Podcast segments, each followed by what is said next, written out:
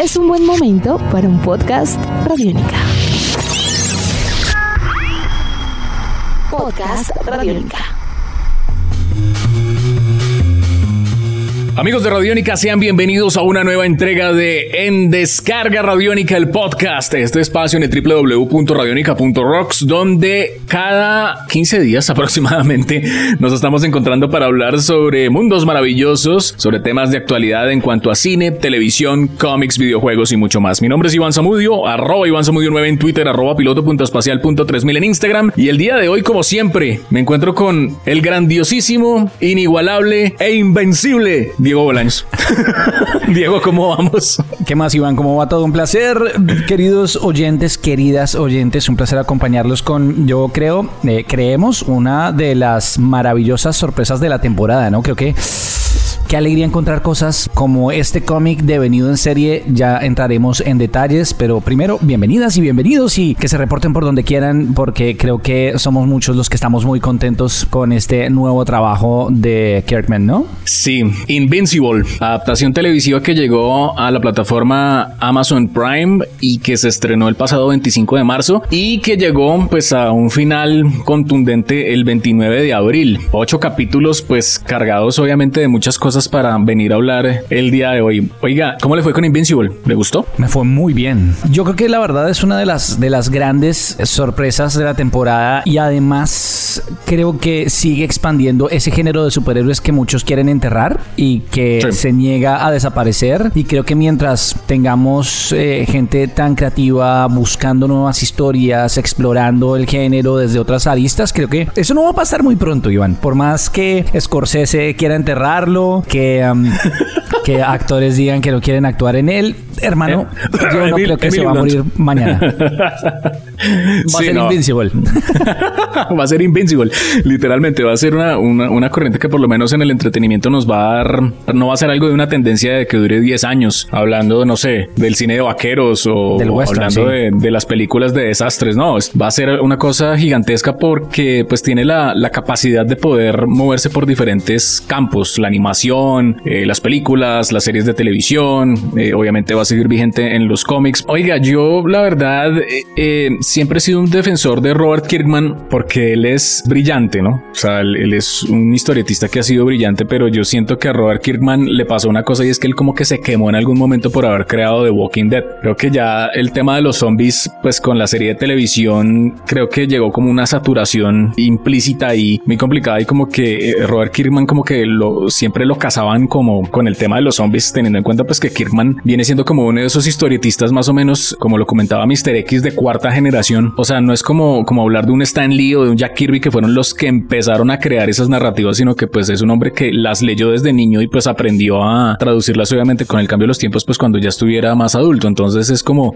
son esos autores que sin miedo alguno les, eh, en su misma obra les da por cuestionar y digamos por resignificar y por deconstruir los cánones de los superhéroes clásicos, ¿no? Pues hablando obviamente de que ese tema de, del Superman malévolo, pues es algo que es una cosa que hemos tenido como donde se cuestiona pues que de verdad qué tan, qué tan bueno y positivo es Superman, ¿no? y si se vuelve malo, ¿qué es lo que pasa? Entonces eso, eso Robert Kirkman creo que él tiene muchas historias que más allá de los zombies lo hacen un historietista muy interesante. Eso es muy cierto y yo creo que a lo largo de este podcast vamos más bien a, a recorrer por qué en medio de un género que para muchos está saturado y en el cual hoy en día tenemos que aceptarlo, Iván. Creo que estas historias de contracultura superheroística tampoco ya vienen a ser una sorpresa con el éxito de, series como The Boys eh, e incluso películas como, como El Escuadrón Suicida o Exacto. Destacarse hoy en día es muy difícil. Pero ¿por qué destaca una historia como esta? Yo creo que primero que todo eh, hay que irse a la raíz. Yo no he leído el cómic y voy a decir una opinión que es impopular para los amantes de los cómics. Yo creo que en este caso vale mucho la pena ver la serie primero antes de que leer el cómic. Y antes de que usted me mate, eh, con, con, muchísimas razones. Yo creo que, bueno, primero hay que entender que el cómic viene a ser una creación que es muy exitosa porque en el momento en que nace, hace 13 años, hace lo que ni Marvel ni DC habían querido hacer nunca y menos en medio de ese nuevo boom de superhéroes. Y nos presenta un personaje que es una mezcla, para mí, como lo siento yo, entre Peter Parker con Superman, que es bien especial y que tiene un tono como muy cándido en principio y nos permite como relacionarnos con el recorrido que hace el protagonista. Yo creo que eso es interesante y tiene un elemento muy, muy, muy importante, Iván. Y es que es una historia cerrada. Estamos hablando de 144, creo, números que ya se cerró, ya punto final. Eso no va a volver a pasar jamás. Y eso tiene una cohesión muy chévere en cuanto a historia. Y, creo que más adelante comentaremos un par de cosas más. Pero a mí me parece que, como es una historia cerrada, lo que hizo Kirkman fue como reevaluar y afinar algunos detalles y presentarnos un producto que dialoga muy bien con una animación. Sí, Por ejemplo, sin irnos con spoilers, algo que a Kirkman siempre le molestaba es que la serie, pues el cómic se vendía como lea y aguante, lea y aguante. Como que llegaba un momento en que las sorpresas, voy a decir sorpresas en general, como que ya era demasiado contada y demasiado hablada, como que ya perdía el efecto. Y yo creo que en la serie decidió decir, yo no me voy a quedar solo con ese momento, voy a salir de ahí rápidamente y voy a construir lo que quiero hacer narrativamente. Es muy entretenido y es muy divertido, Iván. Sí, y es que, digamos, el, el, género de superhéroes, pues digamos, el tradicional viene siendo muy como la típica historia de vamos a ir a luchar contra este villano y nos vamos a preparar para vencer a este villano porque es eh, indestructible, es la, la, amenaza más peligrosa del mundo. Pero yo creo que Robert Kirkman eso lo pone como en un 20% de la historia. Eso no viene siendo tan importante a la, a la final, sino lo que se preocupa mucho es por ver qué es lo que pasa con los personajes, cómo van cambiando los personajes, ¿sí? O sea, el verdadero cambio no viene siendo como con el, el villano, como con el antagonista, sino viene siendo con el mismo protagonista. Y eso tiene que ver obviamente con una mezcla de saber muy bien eh, contar un drama familiar con una historia de ciencia ficción y de superhéroes. Él se metió fue en la cabeza de un adolescente que de, de verdad, si usted se pone a pensar que a un muchacho de 17 años le den superpoderes en esta época, ¿qué puede pasar? ¿Qué implicaciones tiene todo eso? Más la presión obviamente histórica que hay detrás alrededor de que el papá de él es eh, Superman, el superhéroe más poderoso de la Tierra. Básicamente es Superman, malo. Y, él, no desarrolla, él no desarrolla poderes. Él es la presión de saber, oiga, yo soy el hijo del hombre más poderoso de la Tierra, pero yo no tengo poderes, entonces qué tristeza, ¿no?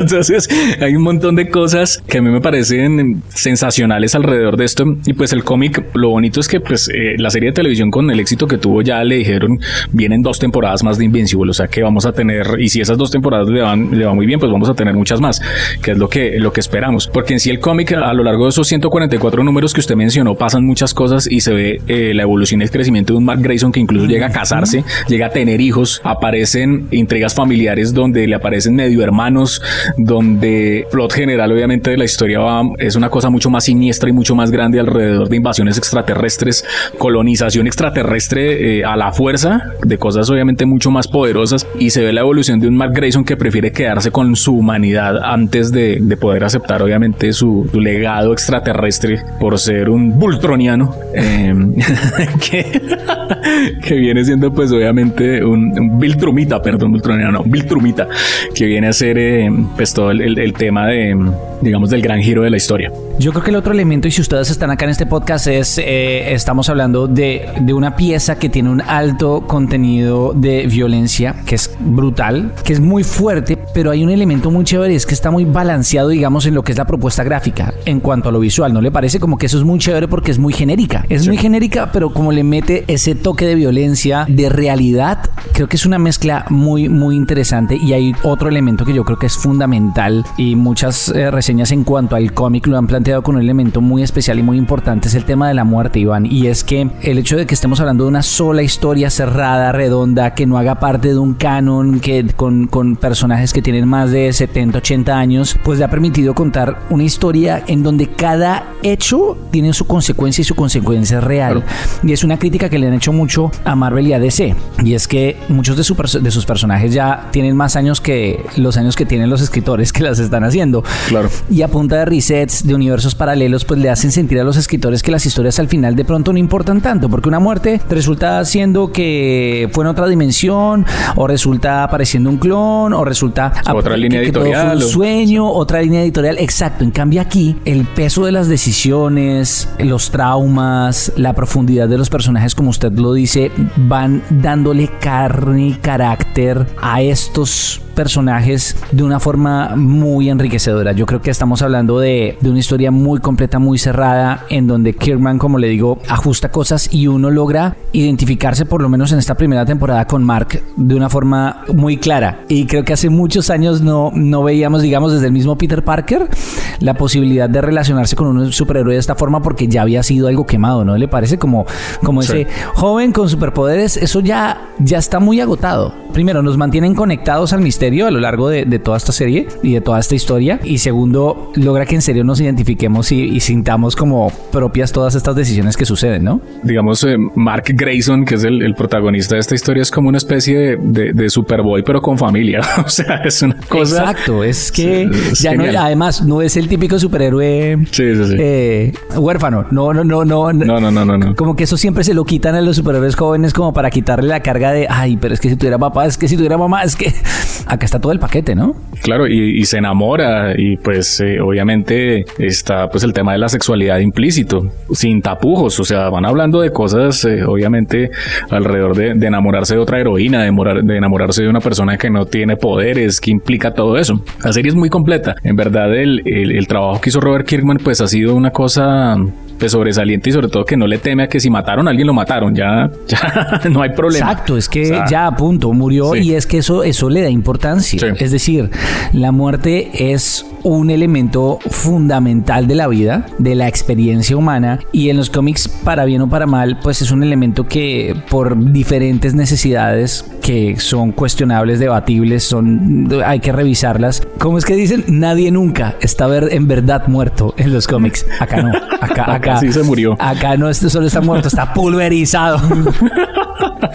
y si no quiere ver, pues le muestro las tripas y para que entienda, para que le quede claro. Bueno, acá hay, un par que ya han mostrado un poco de tripa y han vuelto, pero porque esa, ese, eso es lo suyo. O sea, ese, es, su, papel, su poder. Es volver después de que lo destripen o que lo manden al inframundo. No sé. Pero los demás, o sea, es que el que murió, murió. Y eso, no creo usted. Primero, estamos hablando, hay mucha muerte. Eh, recordamos este podcast. mucha eh, sangre. recuerden ver la serie. Esto es para mayores de edad. Eh, um, porque es violencia gráfica, de fantasía. Me, rijo un poco por los estándares norteamericanos. Violencia de fantasía y gráfica. No, pero usted está en España, entonces sería Peggy 18. Peggy 18. Pero, pero ¿sabe qué pasa? Que cada muerte cuenta es real. No pasa como en las películas que se cae un edificio y nadie se preocupa por el que quedó atrapado en las escaleras, porque por el que estaba en el baño. Acá, acá cada muerte cuenta, y pesa. Y, y creo que eso es algo que no se ha explorado, que aunque se muestra como si fuera por momentos excesivo y poca cosa, todo lo contrario. Es para mostrar lo absurdo que puede llegar a ser una confrontación de este tamaño, ¿no? Digamos, el, tema ahí es, es brillante pues a, muchos niveles y, hay una cosa que desde los cómics pues es bien, es bien diciente y creo que deriva obviamente también en lo que es la serie de televisión y es que Robert Kirkman se dio cuenta también que más allá de hacer los cómics y de contar las historias pues había que encontrar los vehículos para tener la calidad de llevarlas porque pues inicialmente el personaje de Mark Grayson apareció en, en, las páginas de Savage Dragon que eh, tal vez muchos de ustedes recuerden por una serie de televisión que adaptaron de ese superhéroe de Image Comics que se llamaba Policía Dragón. Entonces, Savage Dragon, pues sí, era un policía que, que, que, hacía parte de ese, de ese universo de Image, donde incluso eh, Savage Dragon llegó a cohabitar pues con Invincible y con, y con Spawn y bueno, con, con todos estos personajes. Pero entonces